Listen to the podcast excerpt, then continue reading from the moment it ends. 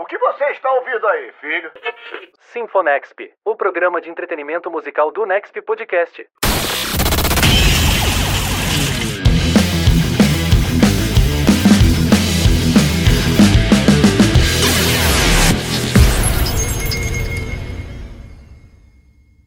Mais um ano se inicia no Sinfonexp, o programa musical do Nexp Podcast, dessa vez 2024. Eu, Klaus Simões, junto com Jefferson Vicente, estamos aqui mais uma vez. Desta vez aqui é a primeira entrevista do ano, mas antes eu tenho que deixar ele se apresentar, que fez a retrospectiva do Sinfonexp, que tá muito legal, indico para vocês. Até dezembro de 2024 vocês podem ouvir essa retrospectiva. Jefferson Vicente, seja bem-vindo à primeira entrevista aí do ano, um Sinfonexp renovado para essa temporada. Salve, Klaus, amigos podcasters, ouvintes e o pessoal que acompanha o trabalho do Sinfonexp já há quase cinco anos que a gente está fazendo esse trabalho muito bacana, trazendo nomes da música alternativa nacional, falando sobre o nosso tema favorito, que é a música, que é uma das nossas grandes paixões. E é sempre um prazer é, é, estar aqui contribuindo e batendo um papo com a galera super bacana e falando sobre música boa, que é o mais importante. E como de costume, o rock and roll aqui no Sinfonexp, que é um assunto que a gente já vem falando há tempos.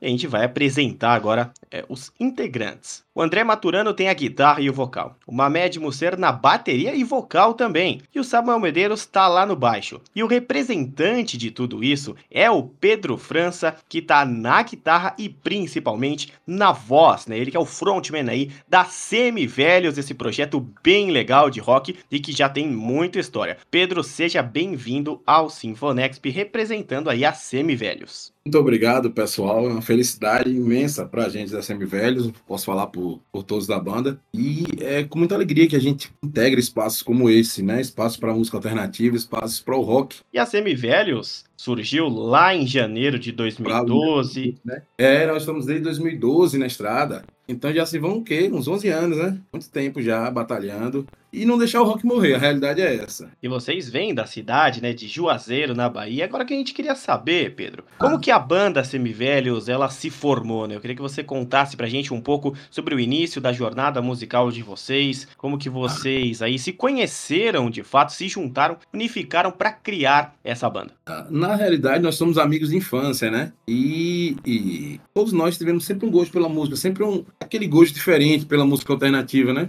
E acabou que nos idos 2004, lá para trás, a gente se juntou e montou uma, uma, banda. Primeiro eu não fazia parte, que era o Submundo Underground. Tinha uma média, o, o André, os outros integrantes, que eram Anderson, Bruno de início. Depois disso eu entrei e formamos o Jack Jones. E aí o Mamed teve que ir para Salvador, ele veio a motivo de trabalho, e ele acabou em, em Salvador sendo fundador da Vivendo do Ócio. Acho que vocês conhecem a Vivendo do Ócio, né? Que é a banda baiana e tal. E da Vivendo do Ócio, ele precisou voltar para Juazeiro. Só que você sabe como é, né? Quando você tem aquele sentimento de música, ele não morre dentro de você. E aí Mamede chegou em Juazeiro e lembrou dos velhos amigos de guerra e a gente decidiu montar a banda. E aí estamos, estamos até hoje na batalha, desde 2012. E um resumo básico foi isso. Foi o reencontro. O Mamed veio de Salvador de novo, é, recém saído do do Ócio, mas não quis parar a carreira musical. E aí montou a banda com a gente, que na época a gente não tinha nome, enfim, nome surgiu depois. E como é fazer rock and roll em Juazeiro, na beira ali, nas margens do Rio São Francisco, ali na divisa com Petrolina, como é que é fazer rock nessa região, nesse local? Como que é a cena? Como que vocês estruturaram a caminhada de vocês partindo de Juazeiro para o Brasil todo, para o mundo, enfim? É, então, é, nós à época, nós notamos que Juazeiro sempre, te, sempre teve um movimento cultural forte. A verdade é essa, sim. Não né, é, no rock também, outros estilos musicais, porque nós, te, nós temos de, é, que são conterrâneos a gente, João Gilberto, que é o criador da bossa. Nós temos a Ivete, né, que é, a, a, digamos, uma, um expoente, uma rainha do axé e tal. E a gente tem, tem é, na realidade, é, meio que rompido estereótipos, entendeu? Rompindo barreiras para poder é, continuar fazendo o que a gente gosta. Tem, um, tem uma cena, tem uma cena existente em Juazeiro e que à época nós procuramos local para tocar e tava meio que assim, morna a cena. Existente, mas não tava tão forte. E aí surgimos com a ideia, uma média surgiu a ideia da gente fazer um evento para fomentar, para ajudar a cena a lançar bandas novas. E que a gente tinha uma diretriz que a, a grande maioria do, do, do, repertório da banda tinha que ser autoral. E aí veio bem a calhar que nós organizamos a Praça Convida, que é um evento que nós tínhamos em Juazeiro, para poder abrir espaço tanto para nós quanto para as outras bandas. E nós surgimos tocando rock no, no Vale assim, né? E eu sempre costumo dizer que tocar rock no Brasil e principalmente no interior do, do Nordeste, na Bahia, é uma contracultura. Né? Nós sabemos que o que é trivial não é o rock. A gente esbarra em algumas barreiras culturais, porém a gente acha a abertura de qualquer maneira. Quando você faz aquilo que você gosta, que você acredita que nasceu para fazer, dá-se um jeito de fazer aquilo. Não vou dizer que é algo trivial, não posso dizer que ah, uma banda de pagode, uma banda de axé seria uma coisa mais fácil, realmente, mas a gente sente que tem o espaço. É, basta que a gente queira fazer e o explore. É mais ou menos isso que eu sinto. E a Semivelhos tem um nome que, se você jogar em qualquer plataforma de áudio, você vai encontrar de uma maneira muito mais fácil, né? É um nome que foneticamente pega muito bem e é um nome que gera uma curiosidade. E essa curiosidade eu tenho agora, Pedro, a origem do nome aí da banda, por que se chama Semivelhos e qual que é a história, né, por trás desse nome também. Então, amigos, é, uma determinada vez nós fomos fazer, fomos fazer uma gravação em Salvador para que pudéssemos participar de um concurso de música do Banco do Brasil. E até então a banda não tinha nome, né? E a gente foi uma, sempre foi uma banda muito estradeira e sempre viajou junto de carro, enfim, confraternizando, passando por perrengue. E na volta o perrengue era não ter nome da banda para escrever, escrever ainda no, no, no concurso. E passou um caminhão de mudança com o nome Seminovos eu não lembro se foi um caminhão de mudança, se foi uma loja de carros seminovos, uma coisa desse tipo, porque eu estava no outro carro. E aí a gente disse, não, vamos colocar seminovos. Porém, seminovos, alguém já adotou esse nome. A gente chegou, olha, nós não somos mais novos, também não somos mais velhos. Mas daqui para frente a tendência é ficar velho. Então, nós estamos semi-velhos, né? Ou seja, nós somos semi-velhos porque não podemos ser seminovos e porque a gente decidiu que não tá tão velho nem tá tão novo. É basicamente isso. E eu sou suspeito, particularmente gosto muito do nome, ele gera curiosidade, mas assim, as pessoas imaginam o que é que esses camaradas tocam, entendeu? Então essa é a história é, ouvindo o trabalho de vocês, a gente percebe que tem uma influência do rock alternativo, do som do indie dos anos 2000 muito forte mas ao mesmo tempo tem um sabor de rock brasileiro que é muito interessante, que você percebe pelo texto e por algumas melodias que tem uma influência muito forte do rock brasileiro no trabalho de vocês. Quais são as principais influências musicais que moldaram o som da Semivelhos? Quais são as bandas que vocês ouviam na hora que vocês estavam começando a formar a banda, se interessar por música de uma maneira geral? O que que vocês, o que que tava na playlist do Semivelhos? Na nossa playlist sempre teve muito rock alternativo e realmente o que vocês conseguiram captar a nossa essência. É rock BR com rock independente. Da banda, provavelmente eu, sou eu que tem mais uma veia metal, que gostava, que gosta de ouvir, enfim, Angra, Metallica, mas Mamed gosta muito de Arctic Monkeys. André é um camarada que ele ouve muita música, tá entendendo? Ele gosta de The Killers, de Music, tá entendendo? Samuel tem uma pegada assim, eu posso dizer até, até meio jazz, tá entendendo? E é um camarada que ouve muita música também, a gente pode compartilhar das mesmas origens. Então, a gente ouvia muito da, das bandas do, do cenário indie a, internacional. Foo Fighters, Queens of the Stone Age, Music, Arctic Monkeys, Hives, é, tanta, tanta banda, Pixies, várias, várias, outras, várias bandas. E do Rock BR, eu particularmente, tenho influência muito grande de Humberto Gessinger e Renato Russo, na hora de compor e coisa e tal. Eu me amarro nesse tipo de composição, daquela força das palavras, daquele jogo de palavras, entendeu? E basicamente é isso. E na nossa playlist, como nordestinos, a gente sempre ouve muita música é, regional, forró raiz, aquela coisa assim de Luiz Gonzaga. A gente pode dizer que ouve Luiz Gonzaga, que influencia. E a gente ouve de tudo, mesmo de verdade. Então a gente tem uma salada. Mas voltando para o lado rock, é basicamente rock BR, rock alternativo, um pouco, um pouco de ele, ele se mantém mais entre alternativo, foge um pouco para o metal, um pouco para uma coisa mais distinta, mas é basicamente isso que eu falei a vocês. É, as bandas daí da Bahia influenciaram o som de vocês. A gente sabe que tem um cenário muito forte, não só os mais conhecidos como Raul, Camisa de Vênus, a Pitch, mas outros nomes também influenciaram vocês, como Cascadura, é, Úteros em Fúria. A cena é, baiana influenciou também no trabalho de vocês? Com certeza, é, com certeza eu posso dizer isso. Eu lembro que eu ainda era estudante, eu estudava na, na cidade de Feira de Santana e fui a um show do Matanza junto com o Cascadura, isso tem muitos anos, e aí eu gostei muito do Cascadura e comprei um disco dele chamado Bogari. E aí comecei a. Isso aí foi bem antes de da, da Vivendo Dois ser fundada, por exemplo.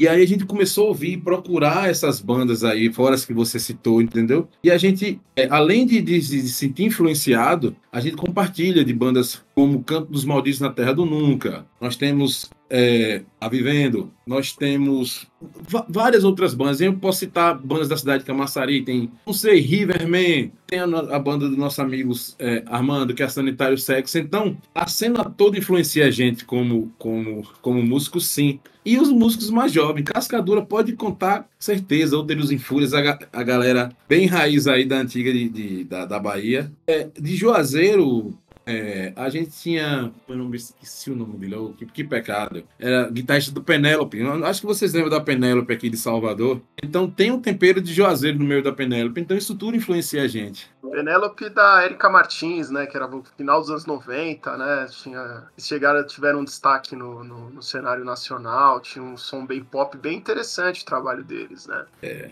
E, e, assim, a gente fica feliz de tanto ser influenciado como fazer parte dessa cena, né? De, de contribuir para isso tudo acontecer. Estar no meio acontecendo, né?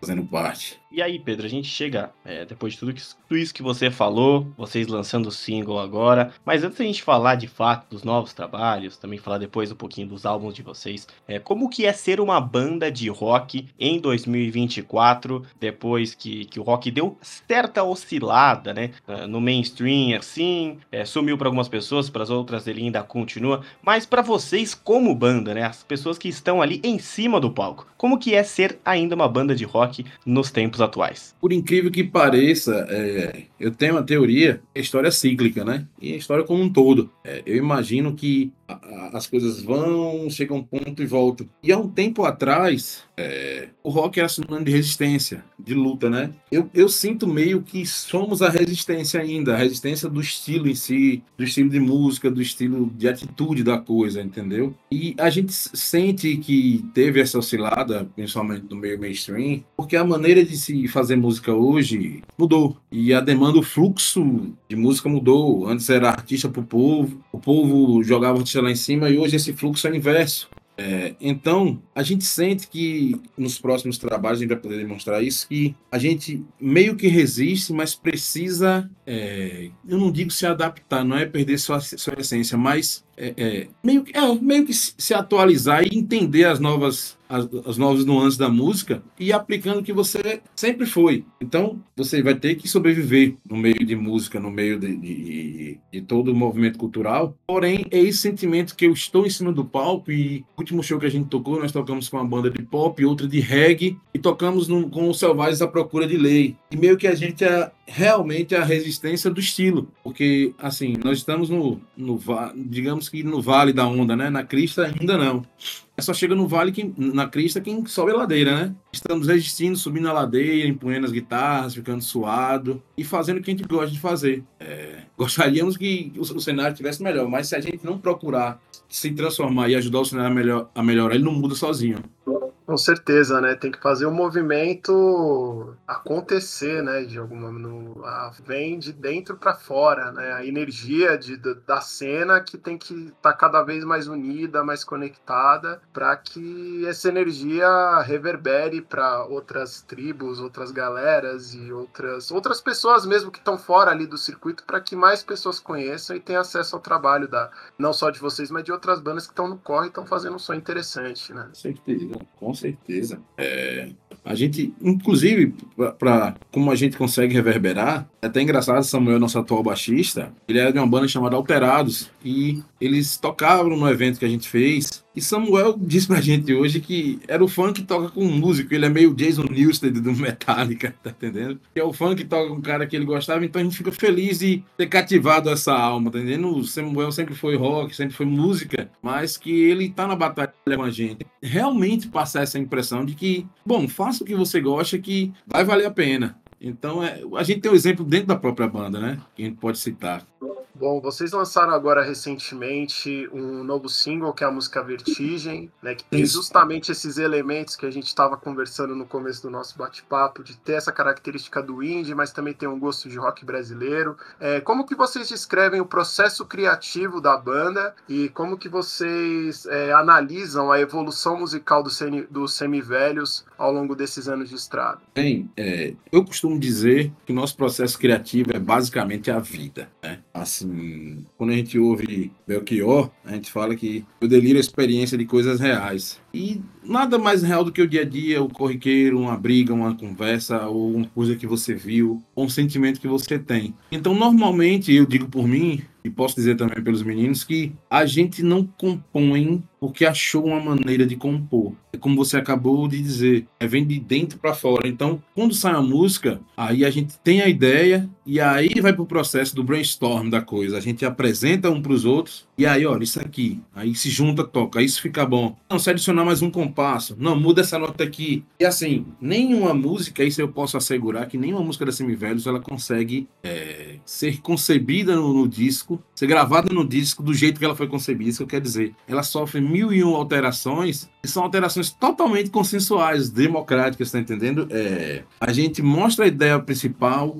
e vai se alterando, então o André coloca uma, uma- um riff, Samuel entende que é isso, o Med faz aquela coisa, e nós temos também Iago, Iago Guimarães, que é um parceiro nosso de aí uns 15 anos de estrada, que conhece o som da banda e produziu muito, ele tem uma boa bagagem, ele sabe como a gente toca, então a gente vai nessa, nessa coxa de retalhos, por assim dizer. Tem o esqueleto principal da música, a gente grava no violão ali, no, no que for, no instrumento que tiver na mão, e repassa e vai alterando, alterando e colocando elementos, sugestões e tal, e assim chega no fim, e aí a gente complementa e vai pro estúdio. E aproveitando, Pedro, vocês mencionaram que Vertigem serve como uma ponte de transição para o novo momento aí que a banda tá vivendo. E agora a gente quer saber quais as mudanças quem acompanha o trabalho de vocês vai poder esperar nos próximos singles, nos próximos sons aí, com base em Vertigem, se também vai ter alguma similaridade. Então, por que, é que a gente está dizendo que Vertigem é, um- é uma ponte? Porque a Ver- Vertigem mostra mais ou menos como a Semivelhos antiga era e como ela está se tornando. É assim, vocês vão ver que nós, nós vamos ter músicas bem diferentes do que a gente fez antes. Porém, a gente vai ter música com aquela pegada Semivelhos e Vertigem é como quem fosse uma coisa que dissesse, olha, somos nós aqui indo para o outro lado. Para ficar familiar,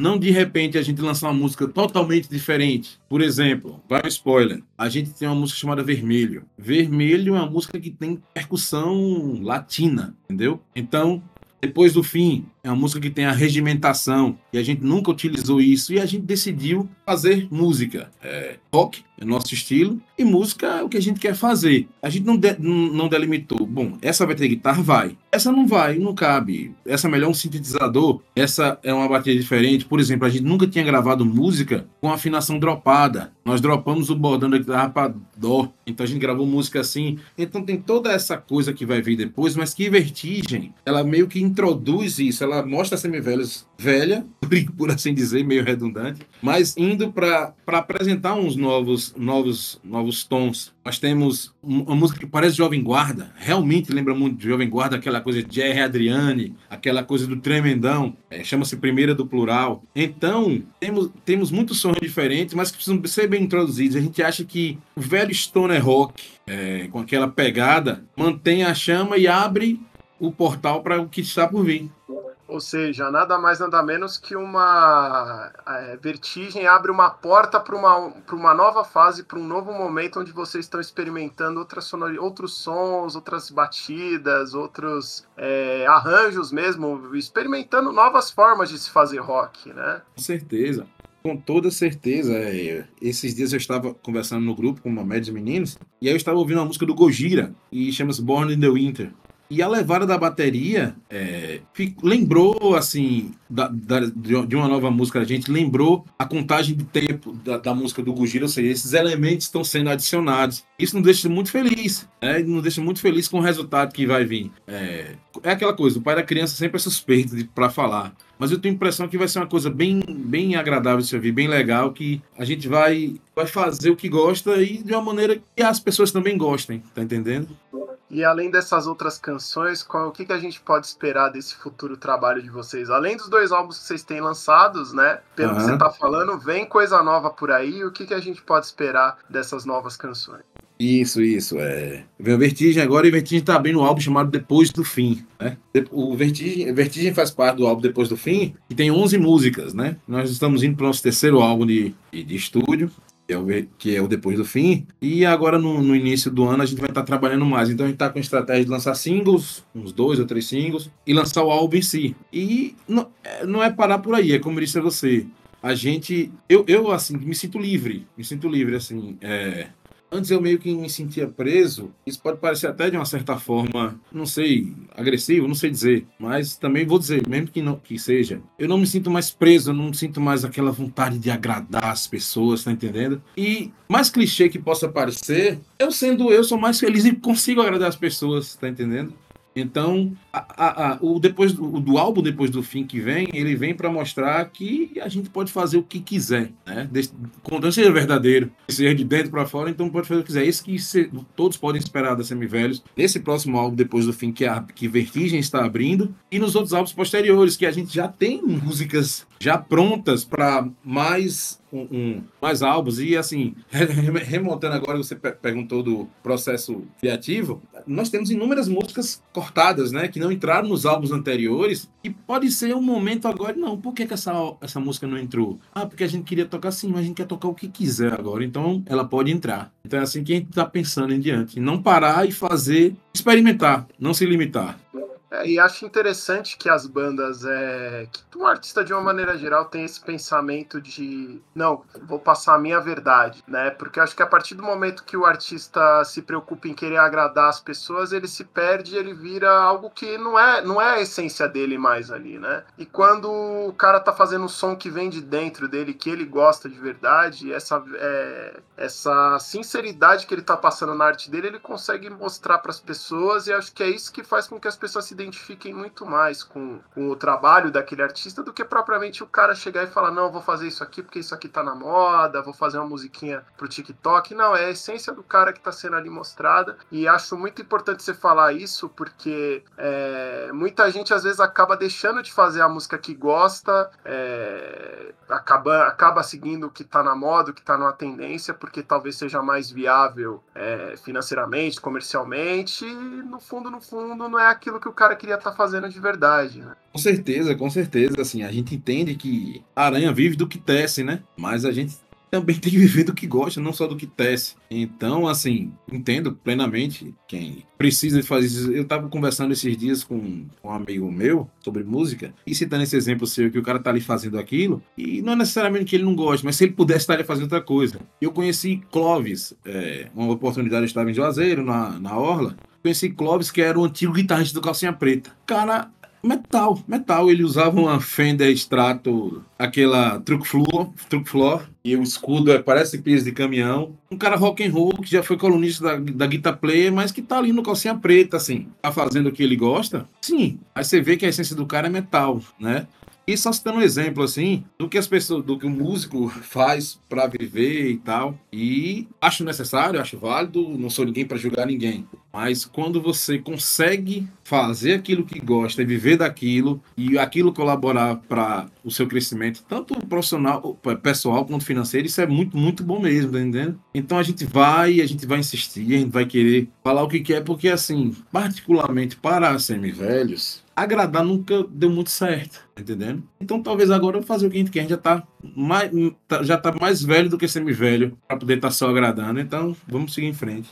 E como é ser uma banda independente no Brasil e como que a banda enxerga a cena independente atualmente? É, assim, eu, eu a, a, principal diferença do que eu vejo é que a coisa da banda independente, ela da, da, música independente, o poder mudou de lugar. Antes a gravadora tinha toda a sua todo o seu poder sobre o artista e agora é, a, o artista meio que tem como fazer seu, seu próprio seu próprio caminho. Porém, tudo tem prós e contras, né? Tudo tem um bônus e ônus. Eu sinto que é, o mercado de música hoje, seja ele independente ou não, ele está de uma certa maneira muito efêmero. Então os artistas têm que produzir muito, tempo todo, conteúdo. E é aí que eu vejo muita gente produzir polêmica, produzir fim de relacionamento, produzir traições, né? Para poder fomentar e alimentar essa necessidade que o, que o público tem, que o país tem. Então, hoje em dia, para uma, uma, banda independente, eu, na minha visão, ela tá, tá, tem que estar tá sempre produzindo algo, tem que estar tá sempre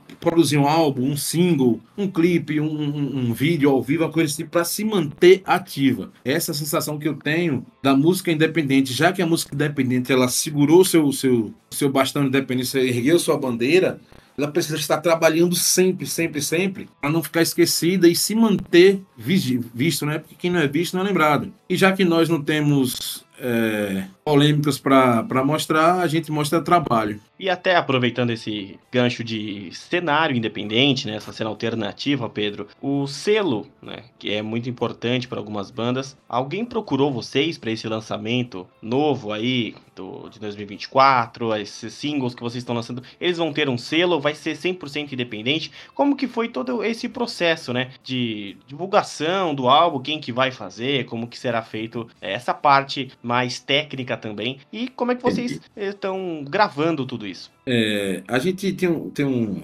A produtora do nosso amigo Iago chama-se Casinha Music. Porém, é uma produtora bem independente. Então a gente não tem um selo que chegou assim para ó, vamos gravar, assim, velho. É porque desde que a gente grava, que a gente entende de gente, é, excetuando seu álbum antes do fim, a gente sempre teve essa parceria com um selo, com a produção do Casinha Music. Eu não sei bem se Iago tem um selo, sou bem honesto em dizer, mas ele sempre produziu a gente. E não teve nenhum, nenhum selo que chegasse assim, não, vamos agora colocar Semivelho no nosso catálogo. Então eu posso dizer que é um, um, um, um cenário independente, mas assim, pelo como que você disse agora há pouco, se você digita Semivelhos, a internet aparece, é todo fruto de trabalho independente. Então a gente costuma dizer entre si que pode até falar mal da gente, mas não pode dizer que a gente não corre atrás, porque tudo que existe, nós conseguimos é, aqui, para você, vocês terem um exemplo de, de, da nossa correria, a gente conseguiu o patrocínio da, da empresa Juazeiro, nosso amigo Abidon, e aí a gente conseguiu juntar dinheiro e conseguiu o Ricardo Spencer, que é um grande diretor é, de, de, audiovisual do país. Ele fez nosso clipe, nosso clipe, depois de lançado, conseguiu ir na MTV, e a gente ganhou o prêmio KM, tudo isso sozinhos só nós por nós, fazendo e correndo atrás. Então, esse tipo de coisa, tudo que você vê, é a gente que faz.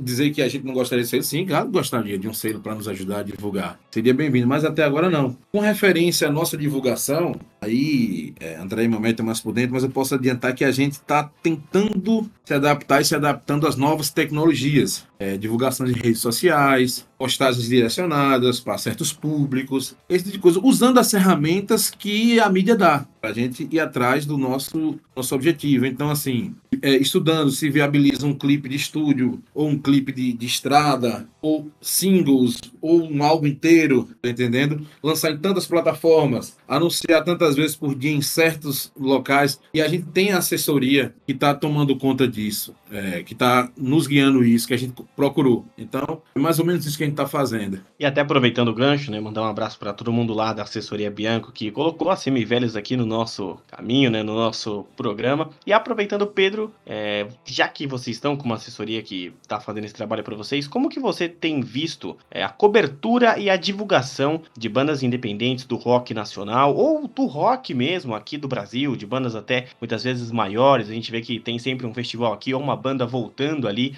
mas a cobertura, assim, as notícias é, pelo rock, como é que você está acompanhando? E quem vai aproveitar o gancho agora sou eu. Você falou da Bianca aí, um abração, Yasmin. E assim, é, por exemplo, estar em um espaço como esse aqui, para mim, é, significa que nós estamos conseguindo avançar, tá entendendo? Estamos conseguindo ir longe com a ajuda da nossa assessoria, né? E assim, com referência às notícias, eu sinto que, que como, eu disse, como eu disse anteriormente, se você meio, pelo menos essa é a minha visão, não como um músico que está fazendo, é como uma pessoa comum que ouve as coisas, é. A, a, a música meio que virou coisa de nicho, então as notícias do rap, a pessoal mais que abrange quem tá do rap, as notícias do rock, abrange quem é mais do rock, a não ser que seja uma coisa mais, um cara que seja mais mainstream, mais conhecido, se ele volta, aquela coisa assim. Então, as notícias existem, tem as páginas, tem as redes sociais para falar isso, a gente acompanha algumas, porém, você meio que tem que procurar, né? Se você quer saber alguma notícia de uma banda favorita sua, você já tem que estar tá meio que direcionado para aquele tipo de publicação, para aquele tipo de, de, de, mídia que vai chegar a você. E aí onde a gente vê, que faz a diferença da nossa assessoria,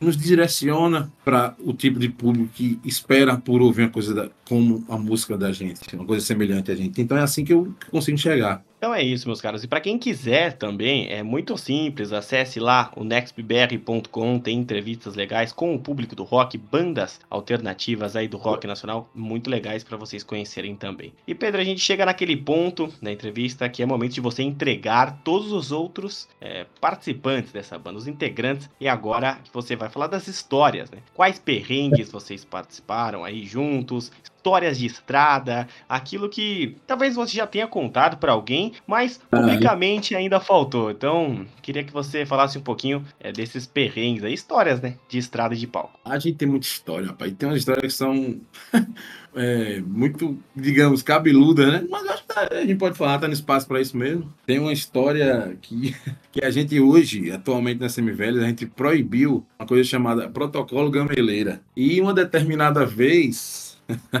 Nós fomos tocar no, na cidade de Jaguarari, na Bahia, no, no, no, distrito da Gameleira. E era um distrito, assim, basicamente rural. Só que, incrivelmente, a, o pessoal teve uma recepção muito grande pela, pelo rock, pela novidade da coisa. E foi uma festa de padroeira, né? Foi a padroeira do lugar. E aí a banda Sanitário Sex tocou primeiro do que a gente né? E o pessoal da organização da prefeitura vira assim, ó, não vai dar mais para a segunda banda tocar, porque a procissão vai passar e vai acabar tal hora e tal hora depois já é a banda de forró e tal. E aí eu cheguei, poxa, não vamos tocar, virei para André assim, e aí André, é, vamos beber. Vamos beber que a gente curte os outros, o senhor não toca, beleza. Só que a gente começou a beber de verdade, rapaz, de verdade, rapaz. Eu não sei por que cargas d'água. Nosso antigo produtor aceitou tocar. Depois que a prefeitura chegou, ó, deu tempo agora, dá para tocar, a gente já não estava em estado muito bom de consciência. E a gente subiu no palco, eu e André, achando que tava fazendo solo. Aí Steve vai duelando com Malmsteen, mas só na cabeça da gente. Foi, foi obrigado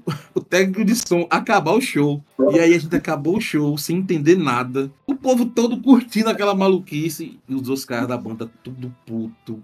O produtor puto, o, show, o, o técnico de som puto, só eu e André achando que era o melhor do mundo. Aí a gente acionou o protocolo gameira antes de tocar, nada de cachaça desse jeito aí.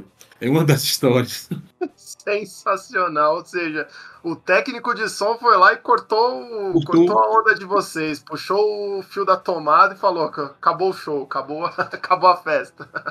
Acabou a festa, tanto que quando a gente falou, ah, vamos ativar o protocolo gameleira, não pode, não pode ativar o protocolo gameleira tocando, não, de jeito nenhum.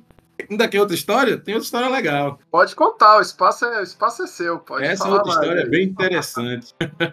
É, quando a gente foi receber o troféu Caime, cara, a gente manteve um status de banda foda do, do, do cenário. Agora por quê? Porque a gente não subiu no palco para receber o prêmio. Vou contar a história. O antigo baixista é, é, errou a logística e atrasou. Atrasou nossa entrada. Quando a gente conseguiu entrar no teatro, lá em Salvador, aqui em Salvador, é, já tinha passado, já tinha chamado a gente da premiação. E aí, como assim já chamou? Não, não, no final a gente entrega os troféus para você e tal, e tal, e tal. Aí no final a gente recebeu o troféu, né? Porra, velho, nem. A gente disputa essa onda, velho. Aí ficou todo mundo puto, com raiva. Cara, como é que você deixa passar aquela discussão e coisa e tal? Vocês, a gente, porra, a batalha não vai receber o prêmio caindo no palco, a gente podia aparecer no jornal, não sei o que, coisa e tal. Aí chega alguém, velho, vocês são muito foda. É, eu falei, porra, Samson, caralho, estão cagando pra essa mídia mainstream, nem foram receber o prêmio, só vieram aqui pegar depois. É, é isso mesmo, nós somos a banda super alternativa que não, não liga pra isso coisa e tal. Mas na verdade a gente queria ter subido pra pegar nosso prêmio e acabou não pegando, mas mesmo assim ficou com o cara de banda marrenta, tá entendendo? E essa é outra história interessante. É até melhor aparecer no jornal como a banda que não recebeu o prêmio, vai ter muito mais destaque do que todo mundo que subiu para receber, porque de fato vocês foram lá e retiraram, né? Pois é, foi isso que aconteceu. A gente ficou conhecido como uma banda que meio que cagou para subir no palco do prêmio Caime, sem ter feito isso intencionalmente. Mas acontece. E faz parte do rock também, né? Acho que em outros estilos o, os artistas eles são lembrados quando eles comparecem, né? Agora quando eles não vão ou quando causam alguma coisa, alguma situação inusitada, acho que quando puxa pro, pro lado do rock acaba meio que sendo mais folclórico e mais divertido ainda, né? As pessoas acabam se lembrando mais dessas histórias é, que fogem do, do script, do, no, do normal e do natural. E quando é uma banda de rock que tá por trás dessas, dessas aventuras, acho que ainda ganha um ar assim ainda mais mais interessante, mais divertido até, né? Que acho que isso é muito característico dessa anarquia que tá tão presente no, no, no rock, né? Sensacional as suas histórias. É, assim, e pode crer, a gente, assim, algumas pessoas ainda lembram desse episódio, assim, vocês não foram receber o prêmio Caim, vocês são muito foda. Eu falei, pô, obrigado. Isso tudo faz parte, né? E com todas essas histórias, é, essas vivências, vocês têm longos anos de, de estrada, Pedro. É, qual a experiência como banda que vocês podem tirar de tudo isso? Eu acredito que vocês estejam munidos de sair, né? As situações de crise vocês resolvem rapidinho, mas qual a principal experiência adquirida? Assim, eu, o que eu acredito é que, é que se você se dispõe a fazer uma coisa, você tem que fazer bem feito. É, nós não somos uma banda virtuosa, mas a gente procura ensaiar, tocar no tempo, fazer viradas certas, tocar afinado, tentar fazer aula de música. Então, assim, por mais que você seja uma banda de garagem, seja uma boa banda de garagem. Não significa que você vai juntar aqueles instrumentos e fazer aquilo que de, de todo jeito que você pode estar tá achando o máximo. Mas se você quer ir mais além, você tem que fazer bem feito o que você faz. Por mais que seja simples, por mais que sejam três, quatro acordes que façam aqueles acordes de maneira bem feita. Então, assim, eu lembro que nós fomos tocar uma determinada vez é, na cidade de Sapucaia do Sul, aí na região metropolitana de Porto Alegre. E quando a gente tocou, a banda sempre foi muito coesa, assim. Como eu sou guitarra base, e como a gente gosta muito de stoner, de riff, dessas coisas, eu fico muito ligado no tempo da bateria. Então, eu mesmo procurei entender o meu gosto. Eu gosto de encordoamento 012, entendeu? Assim, com distorção da Marshall, sabe? Antes eu distorcia muito, mas. Então, eu procurei fazer que o som ele pudesse bater forte. Então, a gente procura ter sempre é, é como passar o som antes, ser chato para passar o som, fazer bem feito, entendeu? Tentar organizar suas coisas. Assim, se você vai viajar para tocar em algum lugar, um para horários, é, seja profissional. Por mais que você ainda seja amador, a sua postura de profissional é que vai mostrar aonde você quer chegar, aonde você está indo. Porque eu acredito realmente que por mais que você pague, assim, não é qualquer tipo de música. A gente não está falando aqui de, de, de, estilos esdrúxulos. Eu não estou dizendo que nenhum estilo é esdrúxulo. Mas uma música de sacanagem, qualquer coisa. MC, é, não sei, essa menina que cantava uma música até certo tempo aí de... Enfim, a gente está falando de, de, de, música séria. Então, a produção que se preze, ela não vai passar um trabalho que ela não acredite. Então, até para que você use a sua grana, use o seu esforço para pagar uma produção, uma publicação, você tem que ser bom naquilo que faz para você ter, ter condições de ser mostrado, entendeu? Então, essa experiência que a gente usa, é, se você, você procure, e, e quando eu digo de ter o melhor e fazer o melhor, eu não estou dizendo que compre uma caixa mais cara, guitarra mais cara, não, mas mantenha sua guitarra afinada, mantenha seus equipamentos em dias, tá ensaie sempre se comunique com a banda, se preocupe como você faz o show. Por exemplo, nós somos conhecidos por ter um show dinâmico, mas porque a gente não toca uma música e para, não toca música e para, a gente gosta de dividir em blocos, a gente divide as, o show em blocos, a gente se preocupa com a iluminação, entendeu? Então esse tipo de coisa para mim faz diferença, essa é a grande experiência. É, como a gente sempre dirigiu muito e ainda dirige para poder tocar às vezes, então quem vai dirigindo se mantenha saudável, se alimente bem, porque a gente tem que voltar para casa, tem família, tem tudo para fazer. Então, assim, viva sua vibe, curta a onda, mas seja responsável e profissional. Essa é a principal experiência que eu pude ganhar tocando nesses anos todos. Perfeito. Acho que você deu até uma aula agora, né, para quem tá começando, para bandas que estão aí pensando em sair da garagem, como você disse, que façam direito, que, que... a mesma coisa do Sinfonexp aqui, né? A gente é, tem essa questão de ser independente, mas a gente sempre tenta entregar para quem ouve o, o melhor. E nisso tudo existe uma dinâmica, Pedro, uma dinâmica específica entre o, os, os membros. E qual que é essa dinâmica durante o processo de criação? Então, é, Mamed, ele é compositor, Todos nós somos, na realidade, mas hum, principalmente eu e Mamed. A gente compõe mais, entendeu? Quando o Mamed compõe, por ele ser baterista, as músicas dele são mais sincopadas e mais é, no tempo, a letra, o riff, a virada, tá entendendo? E assim, a dinâmica é assim. O Mamed é muito criativo para fazer as baterias dele e a gente meio que fica livre para compor em cima, entendeu? Assim, quando um compõe, não necessariamente a gente indica, oh, eu gostaria de uma guitarra assim. A gente deixa total liberdade.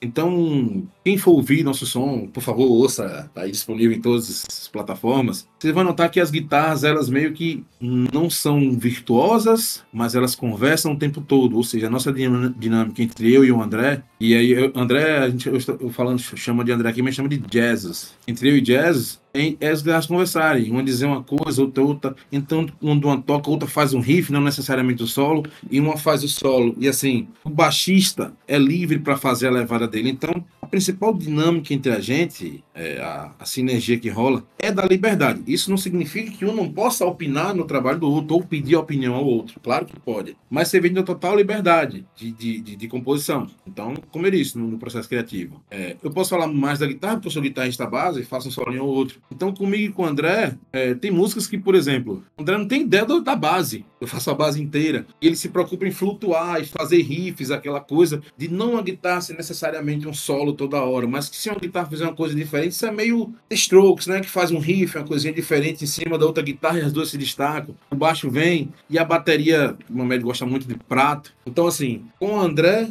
eu tenho essa coisa de flutuar e com o baixo e a bateria eu sou muito sólido. Sou muito sólido. Então, eu, eu gosto sempre que as nossas músicas, como invertir vocês podem ouvir, a guitarra base e a bateria o baixo sempre batem praticamente parecidos para formar uma massa. Então, eu acho que, que é mais ou menos isso. E é importante, né? Acho que toda banda tem que ter essa troca, né, de, de ideias, né, entre os, os integrantes no processo criativo, porque é nesse momento que os arranjos são formados, né? Que é nesse momento que a roupagem para claro, cada um faz as suas composições, traz as suas ideias, mas nessa troca de palpite, de dar o palpite no, no, na guitarra, na distorção, no pedal, no som de bateria de baixo, é nesse momento que se costura o arranjo para determinadas canções, para determinadas não, para todas as canções, né? Então é fundamental ter essa troca no, dentro do ambiente de banda, né, cara? Com certeza, isso mantém. Inclusive mantém a amizade, né? Que nós somos amigos de muito tempo. Inclusive, isso mantém a amizade, porque assim, Juazeiro é quente pra caramba. Acreditem, gente. Tem dia que dá 34 graus à noite. Tem hora que a gente ensaia 42 graus. E às vezes o ensaio não rende muito do ponto de vista musical, mas quando a cerveja tá gelada e, e a gente tá conversando com o outro, aí consegue render mais. Então ajuda até na amizade isso aí.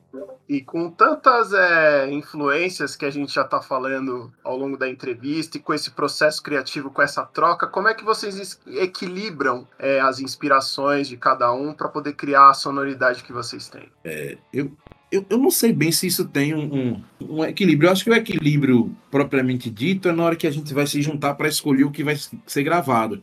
É porque não há realmente limitação do que vai ser apresentado, né? É, a gente tem uma música que é engraçada, que é uma música assim, uma das melhores músicas que a gente fez, que nunca foi gravada. E a gente tem, tem, pensa em gravar, e a gente vai botar um nome interessante na música, que a gente tava num show em, em, em Camaçari teve um cara muito, muito doido, muito animado, muito alegre. Diz que a gente era uma. A gente era do interior, a gente era uma banda que fazia um rock adulto caipira. Aí a gente colocou esse nome nessa música e, incrivelmente, a música nunca participou. Então, assim, meio que o limite disso é só na hora de ver o que é que fica melhor, assim, no CD, no que é que tá se colocando, entendeu? A gente meio que não, não limita mesmo ao que pode ser trazido, do que pode ser buscado, do que não pode, tá entendendo? Assim, a gente fala de, de, de, de usar calçpad na, na, nas guitarras, usar modulação, entendeu? Então, não vejo bem uma limitação para criar, apenas para selecionar o que vai ser gravado, porque também não cabe 30 músicas. Mas no dia que a gente quiser colocar, a gente coloca 30 músicas, né? Exatamente. A gente fica até ansioso para escutar essa música, como seria, né? Um rock adulto caipira. É, quando lançar, pode voltar aqui, todos os integrantes, você também, Pedro, para contar é um pouco mais que essa música foi lançada. E aproveitando agora é, dessa questão de todos se juntarem, de, das referências de cada um, né? Desse equilíbrio, como que vocês vocês chamam o público, né? Ou numa sua, uma visão sua, como trazer o rock de volta, né? Com exemplos aí como Maneskin, Greta Van Fleet, entre outros que estão surgindo e fazendo muito sucesso, lotando estádios, casas. É, como que faz para chamar o público brasileiro pro rock and roll? Exatamente sobre isso. É bom você usar essas, essas bandas como referência, Greta Van Fleet Maneskin, que você ainda vê muito chinita, muito, muito cara cabeça dura no rock and roll, entendeu? E esses dias eu fiquei meio assim, mas para que isso? Eu vi uma entrevista de Robert Plant dizendo que o Greta Van Fleet é só uma imitação. Ele não viu quanto isso é bom. Alguém está querendo imitar o Led Zeppelin e seguir em frente, está fazendo sucesso hoje. E alguém se inspirar no Led Zeppelin. Então, assim, me parece que algumas pessoas não têm essa visão. Então, retomando o que eu falei um pouco atrás, lembra que eu disse assim: nós procuramos fazer o que a gente gosta, mas a gente está se adaptando, tentando beber de outros elementos para fazer um som diferente. Então, a gente está tentando seguir essa, essa nova tendência, mexer com novas tecnologias, mexer com novas, é, novas divulgações, fazer um som que a gente quis fazer. Não significa que tem que ser o som antigo, mas tem que ser um som que a gente quis fazer com os elementos que a gente quis colocar. E tentar adaptar isso a, a, a as novas gerações. Então eu fico feliz de ver bandas como as que, que a gente acabou de falar fazendo sucesso. O Maneskin gravou uma música da década de 50, né? Begging. É, Begging é uma música antiga, de, de, de música, enfim, e tá fazendo sucesso, deu uma roupagem nova, entendeu? Assim, nós ainda não temos dinheiro suficiente para regravar uma música famosa, nova, mas se assim um dia der vontade, vai fazer uma coisa como o Music fez com é, a Putz Spell New de Nina Simone. Então a gente tem vontade de fazer isso, porque assim, o rock também tem que andar, também tem que crescer, também tem que, não vou dizer crescer, mas se ramificar, se modificar. Então a gente segue essa mesma linhagem de entender o novo e, e adaptar isso ao nosso som. E é importante, né? Porque a gente vê outros estilos se renovando, se reciclando, sempre surgindo novos artistas com um destaque é, grande no cenário mainstream. E é, quando a gente vê isso acontecendo no rock, é, é triste ver uma galera que se diz fã de rock and roll, mas que não, não, não é nem necessariamente ah, tem que gostar, mas que não apoia esses, essas bandas, esses artistas, ou fica falando mal, ou fica com uma resistência. Você falou mesmo, tem muito xiita, né? Às vezes o cara nunca nem ouviu, nunca prestou atenção no, no trabalho, especialmente dessas duas bandas que são os nomes do rock com destaque mundial é, mais recente. E às vezes o cara torce o nariz se quer ouvir uma música ou se pegou por um meme, por uma coisa de, de TikTok que dura ali 15 segundos, sem se dar conta que tem todo um trabalho por trás, que é interessante que os caras estão fazendo justamente essa renovação do rock, né? Se não rolar isso, a gente vai continuar ouvindo as mesmas mesmas coisas de 50, 40, 60 anos atrás e não vai dar espaço pro, pro novo, né? Sendo que já dizia-se, né? O novo sempre vem, né? Com certeza. Com toda certeza, assim. Isso é, é, o que eu acredito também. Assim, não vou dizer a você que eu sempre fui um cara completamente aberto às ideias, eu fui meio chato, só que não cheguei a ser tão chato assim. E aí eu percebi que, como diria Gessinger, né? Só uma mudança é permanente. Então, assim, citando um exemplo, uma determinada ocasião, nós estávamos em Salvador e fomos na União dos Músicos do Brasil, UBC, União Brasileira de Compositores. Fomos registrar nossas músicas. E lá a gente viu como um músico pode ganhar dinheiro. E então, rapaz, é interessante isso. E da outra vez a gente pensando nisso, em um show que abrimos para Nando Reis em Petrolina, a gente foi conversar com o Nando e viu que você pode ganhar como compositor, você pode ganhar como intérprete, você pode ganhar como produtor, como show. Então, se você unir as mãos e aí a gente vê o que é que o sertanejo faz. A gente ouviu o pessoal dizer, da, da UBC, que assim, o sertanejo ele tem uma dupla aqui, X e Y e A e B. Alguém liga pedindo uma música de A e B. Aí o que é que você falou? A e B acabou de tocar. Você aceita X e Y? O cara aceita. Ou seja, todo mundo toca, né? Todo mundo participa. Então no rock, além desta, dessa abertura para o que pode vir de novo, tá faltando das mãos. Então a gente estava assistindo uma vez um documentário falando sobre rock de Seattle. E o rock de Seattle você tem uma união lá entre Pearl Jam, entre Soundgarden, que é tanto que caras fizeram o Temple of Dogs, aquela coisa toda. E é no cenário unido, já como de Nova York não era, entendeu? Nova York era um querendo mastigar o outro. Então a gente tem que pegar o exemplo das, dos outros tipos de música e puxar pra gente sim. Nas dinâmicas que dão certo, pode sim. E acho válido isso. É, você tocou num ponto interessante, né, de dar as mãos, e a gente está falando também isso ao longo do bate-papo. É, aqui no Brasil, por que, que você acha que isso não ocorre entre as bandas? Não tem essa sinergia de todo mundo jogar? Até em nichos pequenos, mas se você vai é, colocar num âmbito um pouco maior, indo para um cenário mais nacional, é, para um cenário nacional, na verdade, isso não rola tanto. O que, que você acha a respeito disso? Eu, eu acho assim que as boas iniciativas, que as boas práticas, elas têm que ser replicadas e têm que ser, é, elas têm que ser impulsionadas a acontecer. Por exemplo, eu vejo contribuições hoje, eu já vi vivendo do ócio tocar com caju e castanha. É, Scalene, que a gente já tocou com Scalene, a gente adora Scalene, tocar com Fafron Alaska e Fafron Alaska com Super Combo. Essa coisa existe. Então a gente vê isso acontecendo desde Nando Reis. O próprio Nando Reis disse a gente que as músicas do J Quest são todas dele, Nando Reis. Mas como ele é Nando Reis, ele vai ganhar como compositor e J Quest como executor. Então, o que falta é isso, é a gente chegar e, peraí, é, nem todo mundo é uma ilha, tá entendendo? Vamos juntar, vamos fazer música nova e não só dentro do rock como, como, como a ilha, mas entre outros estilos, acredito muito nisso.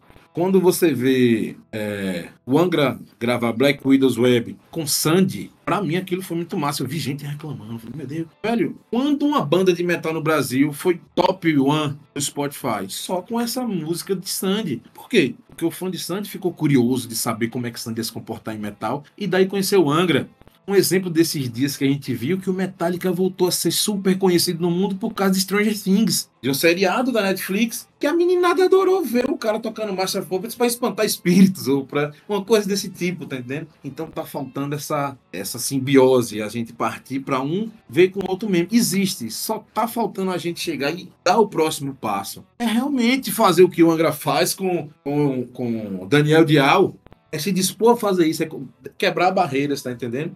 E ainda digo, a gente fez uma música que é quase uma jovem guarda. A gente só não tem uma parceria, mas a música é uma jovem guarda. Então é se dispor a fazer. E acontece, assim eu acredito. E você citou esses nomes todos, né? Desde Angra, a Daniel Dial, né?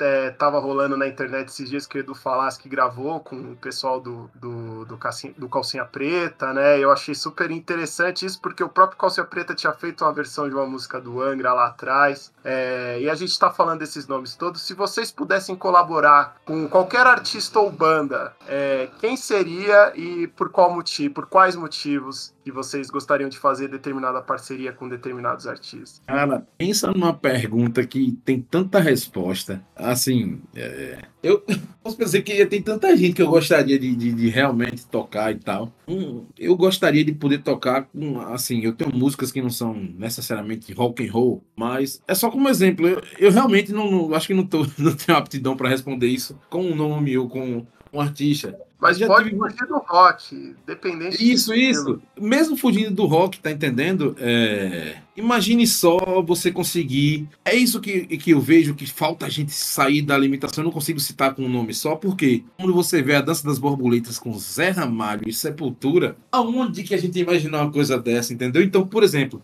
eu adoraria fazer com Zé Ramalho uma, uma parceria, como adoraria com Sepultura, tá entendendo? Vai muito do, do, do que você tá disposto, assim, de- de- da sua abertura, da sua visão musical. Eu adoro Geraldo Azevedo, né? Adoro mesmo, tá entendendo? Eu adoraria pegar um- um- uma banda como, não sei, Timbalado ou Lodum e botar um drive, fazer aquela percussão baiana pesada com drive, uma coisa roots de novo, tá entendendo? É muita coisa que a gente tem na cabeça. Assim, falta contato? Falta. Falta grana pra fazer? Falta, mas a vontade tem.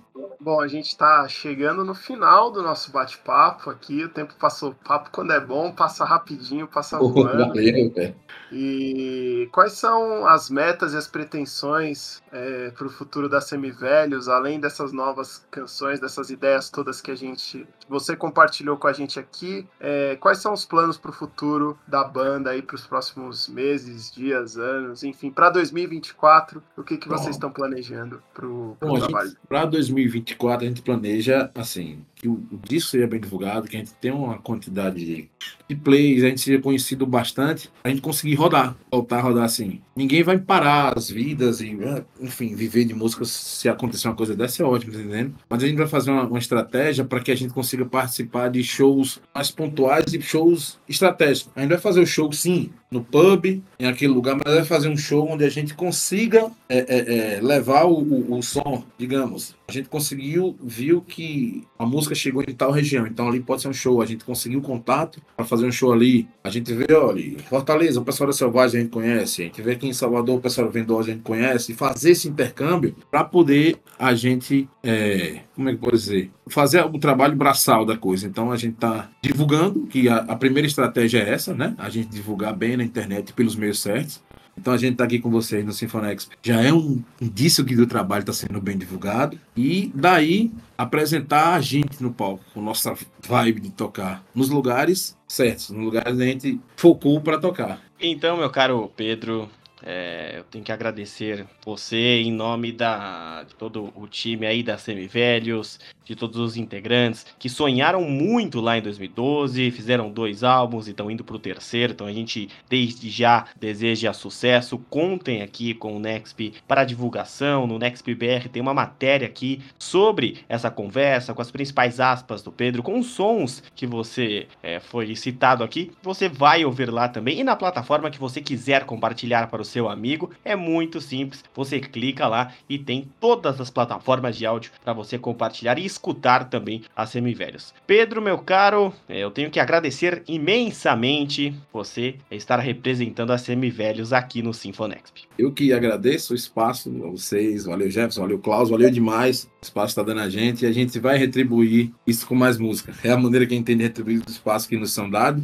Então a gente vai retribuir com música e fazendo o melhor que a gente pode. Muito obrigado a todos. Aí, até a próxima e vamos estar sempre juntos. Mas é aquele... pode, pode, pode finalizar, Pedro. Pronto, pronto. É assim, obrigado aí a todo mundo, obrigado mesmo de verdade pelo espaço, né? E assim, como a gente está tentando resistir, vocês também estão tentando resistir. A gente resiste tocando, vocês resistem divulgando, vocês resistem falando, e a união das resistências é que a gente leva, mantém o movimento vivo até a gente passar pelo vale, pela crista da onda, como eu repeti, como eu falei, repetindo o que eu falei há um tempo atrás. Então só tem a agradecer a vocês, caras aí. É demais, muito bom mesmo, fico feliz de participar. Tenho certeza que toda a banda Semivelhos tá feliz. Então agradeço em nome deles. Um abraço aí. Valeu, Cláudio, valeu, Jefferson. Antes da gente encerrar, Pedro, é pessoal que está ouvindo o podcast aqui, que está conhecendo, tendo o primeiro contato com o trabalho de vocês, como é que a gente faz para achar Semivelhos nas redes sociais? Não tem, não tem trabalho. Digita lá Semivelhos. Se não aparecer nenhum anúncio de carro velho de casa usada, é a gente. Então a gente tá aí no Spotify, a gente tá no Instagram, a gente tá no Facebook, a gente tá, no, tá em todas as plataformas de música, Deezer, enfim, eu não sei dizer todos os nomes, né? Mas gente, onde tiver plataforma de música, a gente tá. Tá no YouTube. Então digita Semivelhos lá que vocês vão achar vão achar e isso, vocês vão gostar. Eu tenho certeza que a gente vai mostrar algo de bom para vocês. Então não tem trabalho, basta digitar semi-velhos aí, ou semi-velhos e banda para desvincular, né? Que às vezes tem outra coisa que chama semi-velhos, que não tem trabalho consegue achar. Vai dar o Google que ele indica rapidinho. Se não for carro ou casa, com certeza é o, é o trabalho de vocês. É, o é se não fosse. É. Perfeito. E agora tem uh, o encerramento do Jefferson Vicente também. Jefferson, se você quiser deixar uma mensagem para o Pedro e para toda a galera da Semivelhos aí, é contigo. Pois é, cinco anos já fazendo esse encerramento.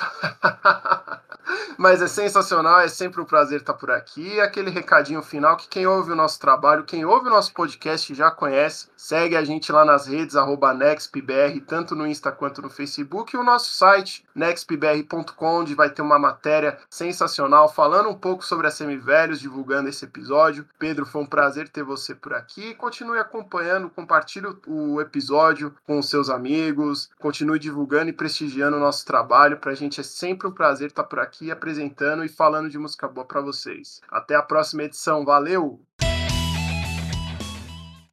O que você está ouvindo aí, filho? Sinfonexp, o programa de entretenimento musical do Nexp Podcast.